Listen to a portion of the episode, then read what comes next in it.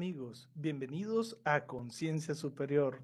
Hoy eh, en esta transmisión eh, tengo una, una, persona muy interesante, este, el cual quiero, eh, le agradezco mucho que me haya aceptado la invitación a este programa, ya que es algo que yo siempre les estoy recomendando. Es un material muy interesante que vamos a hablar el día de hoy, que es sobre la ley del uno. Ra, la ley del uno.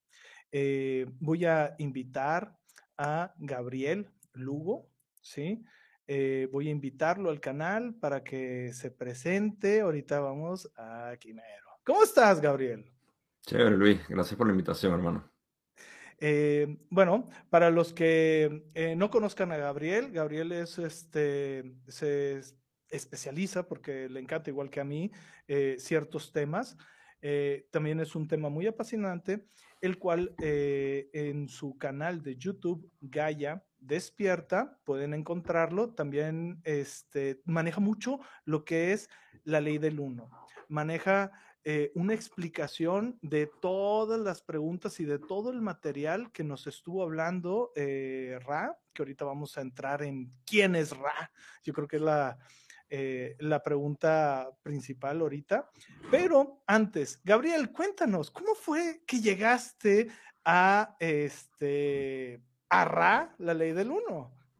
Sí, gracias por la pregunta, Luis. Yo creo que todas las personas que han llegaron a libro no tienen una historia fascinante de cómo entraron a este material. En mi caso fue, eh, bueno, una pequeña historia de lo, que, de lo que ha sido mi vida. Yo, antes de interesarme en estos temas, no era para nada, para nada eh, interesado en espiritualidad, ni filosofía, psicología, filosofía un poco. Básicamente mi vida era basada en ciencia. Era una persona que resonaba muchísimo con el, método científico y era un creyente de la filosofía científica, básicamente, muy reducido. Eh, eso llegó a su fin hace, ya hace cuatro años, de hecho, tenemos, hoy es febrero 9, precisamente, hace cuatro años, el día de hoy fue cuando tuve mi, eh, mi experiencia de despertar a través de plantas medicinales. Y eso lo que causó fue un interés en yo querer investigar sobre la realidad. Para hacerte la historia un poco corta, esta, este deseo de investigación hacia la realidad, porque para mí cambió todos los paradigmas que yo tenía en mi vida, me llevaron a, investigar todos los materiales que existían, eh, que tenía disponible en ese momento. Y quien era mi guía al momento me recomendó la ley del uno. En los primeros meses, yo diría que en los primeros dos meses de mi despertar, pero yo no le presté atención sino hasta finales del año 2019, cuando empecé a leerlo. Y durante ese año ya yo había eh, investigado muchísimas cosas que no tenían coherencia para mí. Eh, sonaba muy interesante, todo llamaba la atención, pero no tenía una, una coherencia entre sí, había mucha discrepancia entre la información que, que veía. Y así fue como empecé a leer la ley del uno, que empezó a encajar básicamente todos estos conceptos e introducir nuevos que al momento parecían nuevos, pero de alguna manera que es algo que mucha gente reporta al leer la ley del uno, es como recordar, leer y decir, sí, esto, eh, esto es precisamente algo que, que yo por alguna razón sabía y ahora lo entiendo de una manera coherente. Entonces, de esa manera llegó la ley del uno a mí y, eh, bueno, ya tú conocerás que en cuestión de meses mi por razones ya personales que venía de cambios internos y, de deseo de proyectar al exterior, fue que empecé el canal de, YouTube y de ahí todo lo que ha sido es básicamente, en su esencia, ha sido la ley del uno, que es la filosofía predominante que abarca todo, además de lo que es el no dualismo, que es la parte práctica de, lo que es la sensación o la esencia de unidad. Pero así fue básicamente como llega la ley del uno. Claro, y no todos este, no llegamos por casualidad. Hay que, hay que recordar que hay veces que este, eh, por algo nos está llegando de cierta forma ese material a nuestras vidas. Yo también cuando, cuando era joven, eh, una de las eh, que más me llamó la atención fue, fue la ley del uno. Fíjate, y no recuerdo quién fue quien me lo, quien me lo recomendó, pero yo recuerdo que cuando lo leí yo dije, o sea, es que esto es verdad, o sea, y sí, hay unas cosas para los primeros que lo están leyendo, va a haber unas cosas que te choquean, sí, porque así que dices, no, no puede ser, o cosas así, pero después de un tiempo vas a darte cuenta que como que embonan, ¿no? Este, bueno, la siguiente eh, pregunta es, ¿cómo llegaron? O sea, porque nos podrías explicar eh, este contacto al cual se llegó a contactar con esta entidad eh, llamada Ra, o sea, cómo fue que se dio ese contacto de estas personas que empezaron a bajar esta información. ¿Nos puedes explicar un poco? Sí, la verdad es que la historia es fascinante en, muchos sentidos y yo creo que me gusta primero, eh, creo que tu audiencia debe estar muy eh, acostumbrada o familiarizada con lo que son los contactos o canalizaciones. Y esto es algo, es un fenómeno que se había visto, bueno, es de toda la historia en realidad, pero que se creó un interés en el occidente particularmente porque nosotros veníamos de una, eh, vamos a decir, una cultura muy eh, asociada con la parte mecánica, eh, científica. Y esto empezó a aparecer como, como una especie de fenómeno interesante que desconocido. Pero obviamente para nosotros, como historia como humano no es nada desconocido. La canalización ha sido algo eh, registrado por canales y otras personas durante miles de años. Sin embargo, en el occidente se empezó a ver esto en los años 50 más o menos, cuando se empezó a desarrollar un interés honesto y sincero, científico básicamente, hacia investigar lo que era esto. Parte de estas personas era Don Elkins, quien eh, es una, una de las personas del trío que hicieron posible el contacto de Ra. Y Don era un científico que deseó investigar lo que era la canalización. Y bueno, una vez más, para hacerte una historia larga, bastante corta, empezó a hacer sus propios proyectos de canalización. En ese momento se estaba dando la canalización de algo que llamaban la Confederación de Planetas. Y parecía ser algo unificado porque donde reportaban la información tenía coherencia a diferencia de otros canales que eran abiertos y la información, a pesar de que siempre ha estado, y es lo que todavía conocemos ahorita como canalizaciones de otro tipo, que no tienen una especie de coherencia dentro del mismo material, sigue habiendo. Entonces, esto le provocó un interés, interés, eh, interés grande a Don y empezó a hacer sus propios grupos. En esos grupos empezó a canalizar aproximadamente en el año 1973, si mal no recuerdo, un poco antes, junto a Carla, que es la otra del grupo, y estuvieron canalizando como por ocho años más o menos. Eh, información muy interesante para la época, eh, muy sofisticada. Incluso ahorita tenemos registros de todas esas canalizaciones y las leemos y nos damos cuenta que están transmitiendo básicamente el mismo mensaje, pero de una manera eh, mucho más, voy a decir, diluida o más fácil de, de absorber. Estos son canalizaciones conscientes. Eso es importante mantenerlo en mente. Durante estos ocho años siguieron canalizando cada vez mayor información, pero bajo, vamos a decir que del mismo nivel de lenguaje y de información que se transmitía. Entrando en 1900 o finalizando 1980, llegó al grupo Jane McCarthy, que, quien es el tercero que formó básicamente el grupo principal o único para canalizar a Ra. Y en ese momento se dio la primera canalización con Ra, que fue en enero del 15 de enero de 1981. Y esto fue algo eh, inaudito para el momento por varias razones. Primero, la información que Ra dio se reconoció como algo completamente distinto, algo muy denso, muy rico en el sentido de, de, plenitud de, de, lo que se estaba transmitiendo y que era una transmisión difícil de dar. Esto lo, pudieron notar dentro de las primeras dos sesiones y lo que hicieron fue em, estabilizar básicamente el contacto para la segunda y tercera sesión y de ahí se estableció que ellos tres eran la base de esta canalización. Ahora, el otro dato interesante de esto es que la canalización es la primera y única que se conoce como que ha sido en trance completo. Pocas palabras, las canalizaciones previas y las subsecuentes que no fueron de Ra, todas son conscientes, lo que quiere decir que la persona que está canalizando la información tiene conocimiento de lo que se están transmitiendo. Y esto, en términos de canalización, tiende a, eh, a introducir siempre lo que son los, vamos a llamar, sesgos que tiene la persona en su mente.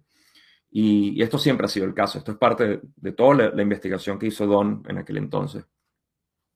Pero esta es la primera canalización donde el instrumento, Carla, no estaba consciente, estaba en completo trance. Ella reportaba que se quedaba dormida y despertaba al mismo tiempo sin saber lo que había pasado. Y obviamente había un desgaste energético enorme.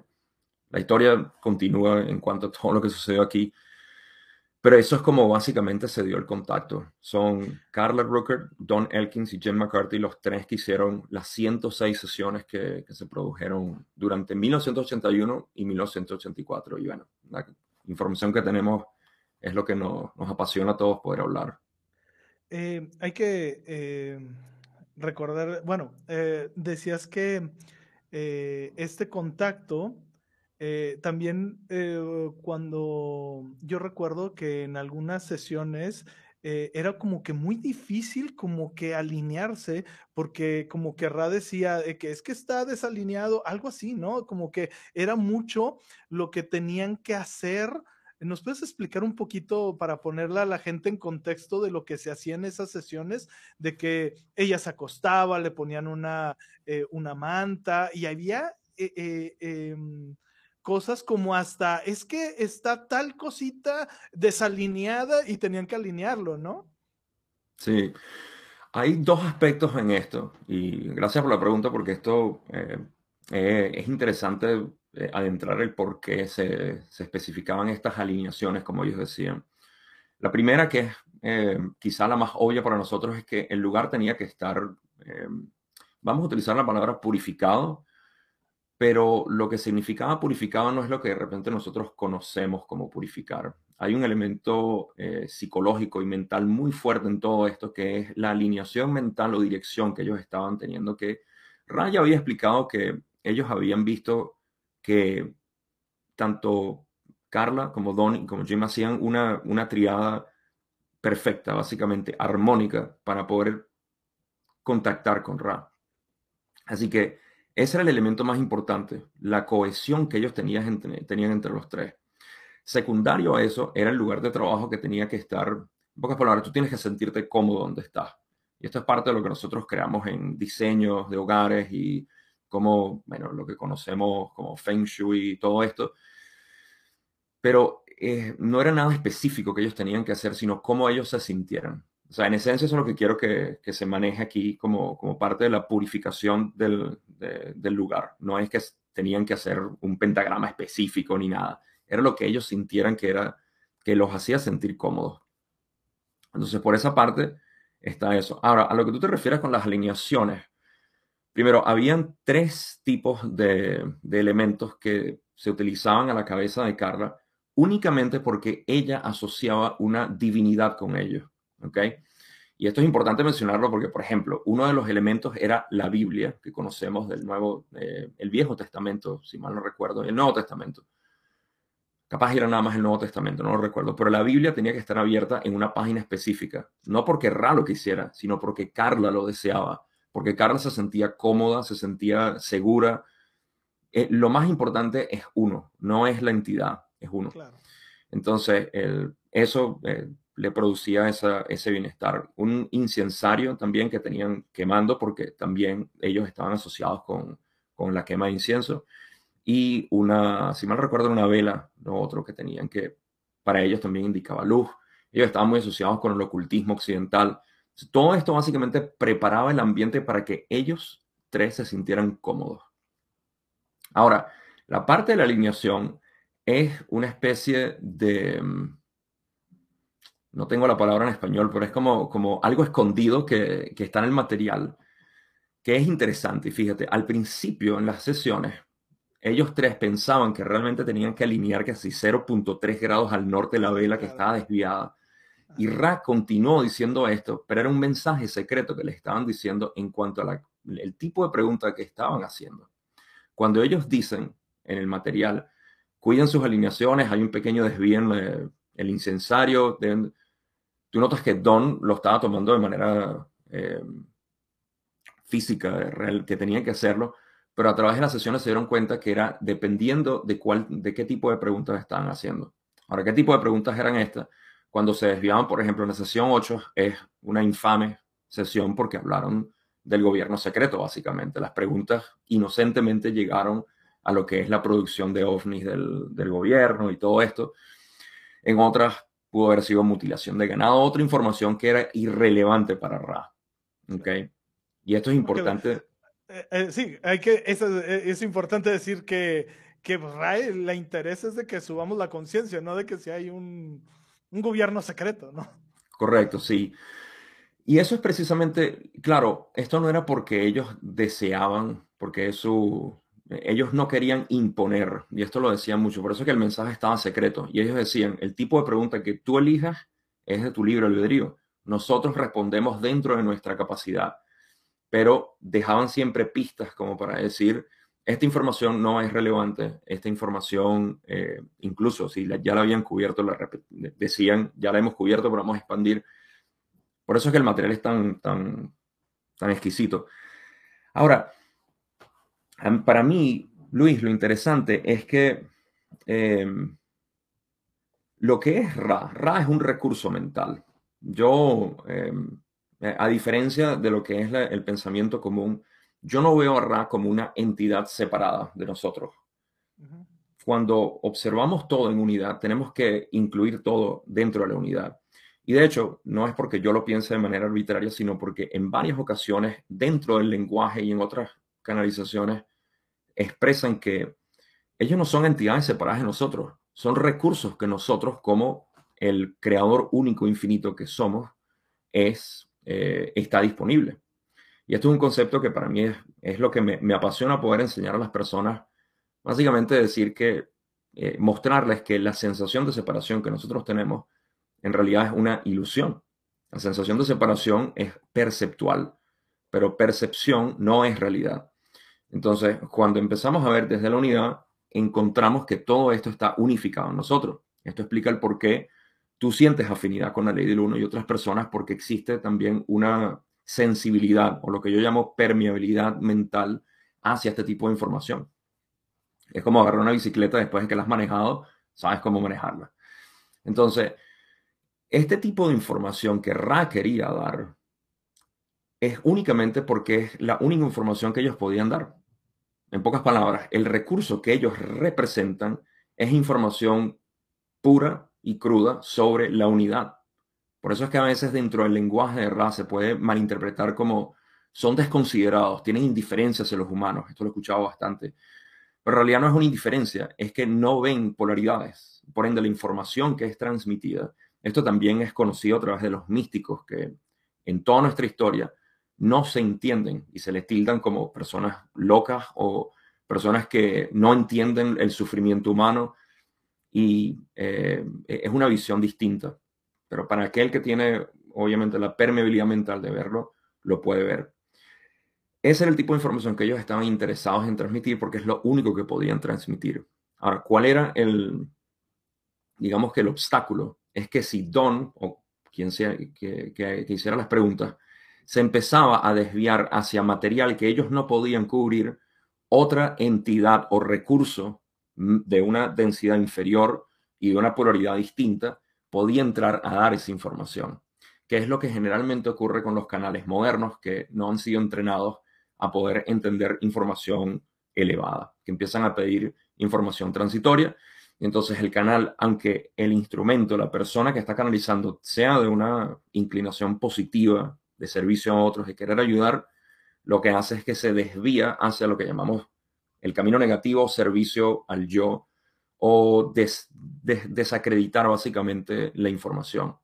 Por eso es que las alineaciones nos enseñan una, una, lección muy importante que hacia dónde nosotros dirigimos nuestra, nuestra capacidad de querer hacer preguntas, de ser inquisitivos hacia nuestro ser y la realidad de otras personas, es que vamos a recibir información. Entonces, básicamente todo empieza con uno y la dirección en la que vayamos eh, va a determinar el tipo de información que nos va a, informar y que nos va a hacer también, que es otro punto muy importante. Así que eso era lo que pasaba con las alineaciones en sí. Y Ra estaba muy, eh, muy meticuloso con eso cada vez que podían para darles las pistas sin sugerirles no hagan esta pregunta, sino decirles presten atención a sus alineaciones. Claro, sí, porque es, es muy importante, eh, bueno, tratamos ahorita de comprender cosas que, mm, o sea, están muy por encima de nosotros y por eso tenemos que eh, tener una apertura muy abierta y aún así, aunque lo estudiemos demasiado, va a haber cosas que se nos están escapando porque el simple hecho de que ellos están en otro, pues, mm, otra dimensión, si se puede llamar así, ahorita, este, no recuerdo cómo le llaman ellos, pero en otra densidad. densidad este, comprenden cosas que nosotros no. O sea, como simplemente la unidad, o sea, nosotros no, no comprendemos ese juego entre la luz y la oscuridad, entre, o sea, es, eh, o sea, pero está dentro de nosotros y todo lo estamos haciendo y todo, ¿no? Entonces, hay que, hay que dejarnos llevar. Yo lo que les recomiendo a mucha gente es de que a veces cuando empiezan a leerlo, lo empiezan a leer eh, un poquito, no le van a entender. No se preocupen, síganlo. Eh, síganlo estudiando. Ahora, en tu canal está muy padre porque cada pregunta, ahorita, este, eh, bueno, te voy a preguntar dos cosas, pero ahorita que te, es, ¿quién es Ra? Y cómo es que hacían las preguntas, porque es bien interesante el material en el canal de Gabriel está bien interesante porque Gabriel agarra la pregunta y la desmenuza para que las personas que a veces somos nuevos o estamos entrando en este material sea mucho más fácil asimilarlo, ¿no es así? Sí, em, a ver, sí, creo que eh, primero hay que empezar por eh, decir un par de cosas. Em, lo que tú dices, Luis, es algo que, que quizá yo lo debería decir más, quizá porque estoy acostumbrado a hacer mi, eh, mi, desglose de lo que es la, la, ley del uno, pero, pero es muy importante decir eso. No importa cómo uno lea el material, si no lo entiende. De hecho, yo lo leí y al principio, ahorita que lo releo, digo, yo no entendí ni, ni, ni siquiera un 20% de lo que esto nos está diciendo ahorita. Como cualquier otra filosofía, es cuestión de leer y acostumbrarse al lenguaje de lo que se está hablando. Eso empieza a, generar una especie de, ambiente dentro de ti, se empieza a crear este entorno mental que se acondiciona. Así que, como tú dices, gran, pero gran consejo, empiecen a leerlo sin ningún tipo de expectativas de que no entendí, esto está muy complejo, todo se va haciendo mucho más eh, digerible. En cuanto a Ra, como te mencionaba, la manera como, bueno, eh, históricamente es conocido como el dios del sol, pero esto únicamente bajo la cultura egipcia que, una vez más, siendo un recurso de la humanidad, en este caso, en realidad son, representa un recurso universal que es la ley del uno. Por eso es que ellos dicen, somos humildes mensajeros de la ley del uno, no somos los creadores de la ley del uno ni nada. Simplemente entendemos la ley del uno y la queremos comunicar. Eh, esta ley del uno, en esencia, se, basa en que todos somos uno, de que la creación es una y no hay separación. Eso es en esencia lo que, lo que ellos dicen. Ahora, ¿por qué se les dice Ra? Ellos dicen, aceptamos el término porque en el pasado se nos ha llamado así, pero en realidad no tenemos nombre. No hay nombre para lo que somos. Allá no, hay allá no hay ese tipo de conceptos. Correcto. Es como, sí, para no sonar muy abstracto, ¿qué nombre le darías tú a tus pensamientos? Ninguno, son simples pensamientos. Y fíjate que Ra en la primera sesión dicen, ustedes son pensamientos danzantes, porque nosotros tampoco somos personas, somos pensamientos del creador y somos el creador pensando. Eh, entonces, Ra representa eso eh, pero nosotros en nuestra visión 3D eh, los catalogamos como entidades, porque parecen estar separadas, así como nosotros decimos un animal es una entidad porque está separada de mí, o tú, un ser humano, Luis, eres Luis porque está separado de mí. Es una percepción, pero en realidad quiero asentar eso, es un recurso que todos tenemos disponible y por eso es que al empezar a leerlo, todo el mundo, todo el mundo, yo estoy completamente convencido de esto, empieza a digerir esto porque eso está dentro de nosotros. Nadie está más separado que otro, todos estamos al mismo nivel. Es esa chispa que reconoce, es esa chispa que todos tenemos que estar reconociéndonos que todos somos uno y es donde que empieza como que a, vibrar algo, ¿no? Has utilizado la mejor palabra, Luis. Chispa es eso. Es, precisamente eso que todos tenemos. Y lo que hay es que encenderla para que empiece a, generar básicamente este, este calor térmico que queremos nosotros de, de colapso de la dualidad. Entonces, eh, Ra representa eso, es mi mejor manera de ponerlo. Y bueno, la ley del uno la tenemos porque tres personas tenían la dirección perfecta en búsqueda para poder canalizar esa información. Ahora, para responderte un poco lo que comentabas de lo que hago en mi canal, eh, solamente una aclaratoria. Lo que yo hago es una interpretación y a mí eh, me, encanta dejar el recurso en mi canal para generar una discusión individual en la persona. En pocas palabras, mi interpretación no es más que mi propio sesgo de cómo yo veo las cosas, pero como alguien que tiene una afición muy grande, he creado coherencia entre todos estos términos y por ende lo puedo hablar de una manera con recuerdos. En pocas palabras, puedo leer una sesión que está mucho más avanzada y recordar de una sesión anterior. No siempre, pero en muchos casos creo esa coherencia y eso es lo que veo que tiende a ayudar a las personas en el estudio, porque es difícil mantener todos estos conceptos unificados y seguir eh, tejiendo básicamente lo que estamos haciendo. Así que mi canal es básicamente eso para hablarlo, para expresarlo. Y como siempre digo, cada vez que me acuerdo, lean el material ustedes, vean qué les parece. Esto que sirva nada más un recurso como para que ustedes tengan la, iniciativa de querer estudiarlo e investigarlo por su cuenta. Eh, hay que, eh, para los que no han leído este, y apenas están empezando, los libros están estructurados de que eh, ellos se sentaban, o bueno, ellos se ponían en la sesión y ellos hacían preguntas y Ra respondía. Por eso hablamos mucho de las preguntas, porque el libro está estructurado de esa forma, donde hacen preguntas y se dan respuestas. Y como comentábamos antes había preguntas de que inclusive decía, pues no gastes tiempo en eso, ya lo respondimos, pero lo decía de otra forma, ¿verdad? Este, lo mismo, sí. Así como que, eh, o sea, tranquilo, este, eso ya lo respondimos la sesión pasada. A ver, avanza la siguiente, ¿no?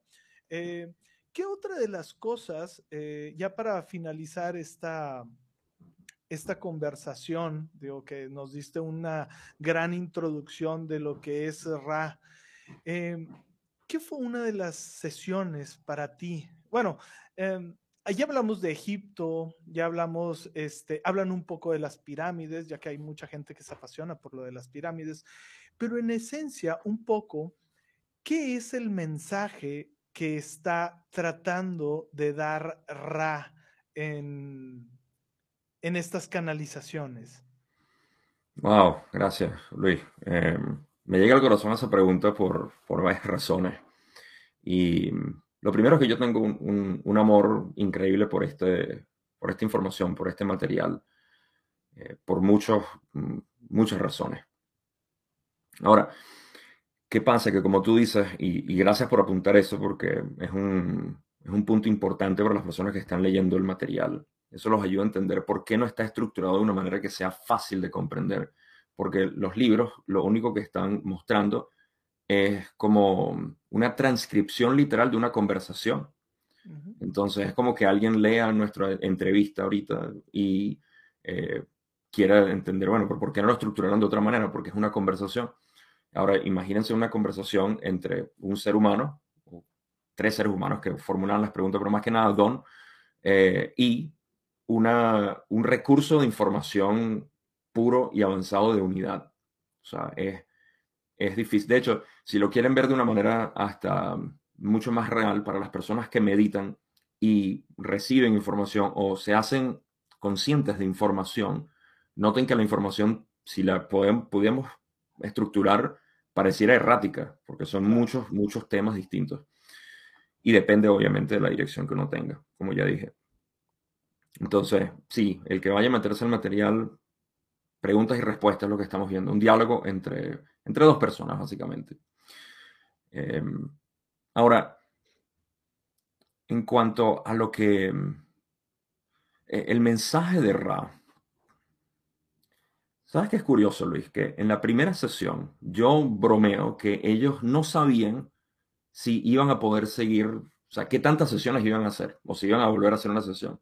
Y por eso en la primera sesión está tan comprimido y concentrado lo que es la filosofía de unidad, que eh, de hecho en lo, que ellos consideran una, la primera intervención de Ra, que fue bastante larga, en la primera sesión, primera intervención, hablaron de toda la estructura del universo, de quiénes somos, de lo que no somos, así como que, ok, si no tenemos oportunidad de seguir hablando, al menos... Ya dejamos ahí algo.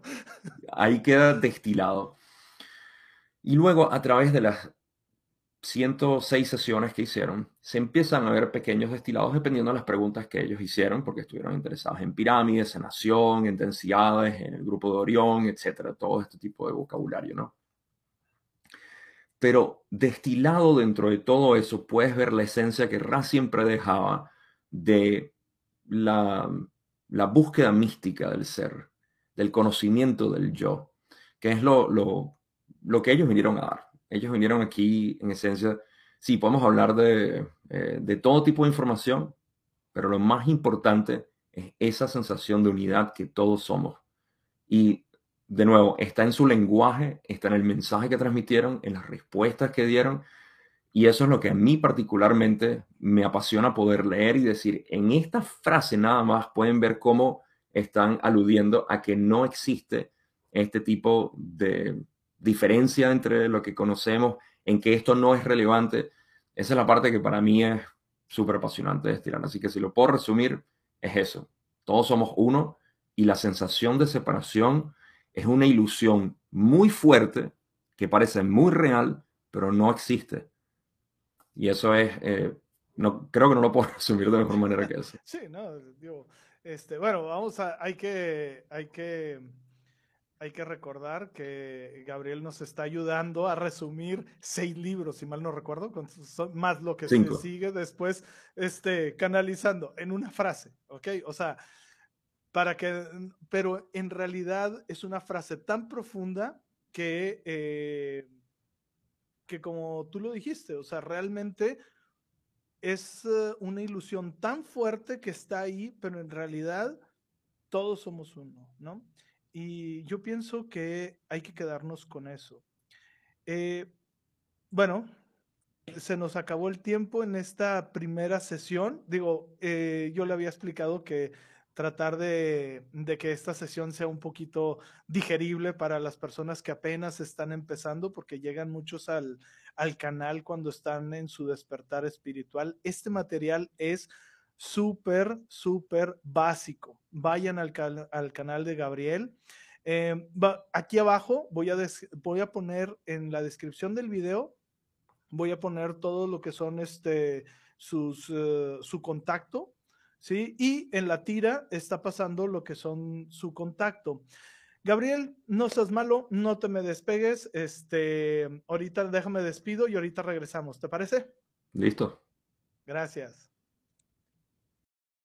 Muchas gracias por estarnos acompañando alrededor de estos 35 minutos, 33 minutos. Este, como vieron, Gabriel es un experto, si se puede llamar así, un estudioso de este tema que es apasionado, ¿sí? Eh, y la verdad, es un tema que nos va a cambiar la vida. Entre más aprendamos todos a que todos somos uno, vamos a empezar a tener una, un cambio, no nada más nosotros, sino un cambio en todas y cada uno de los seres que habitamos en este planeta. Muchas gracias por estarnos acompañando y hasta la próxima. Hasta luego.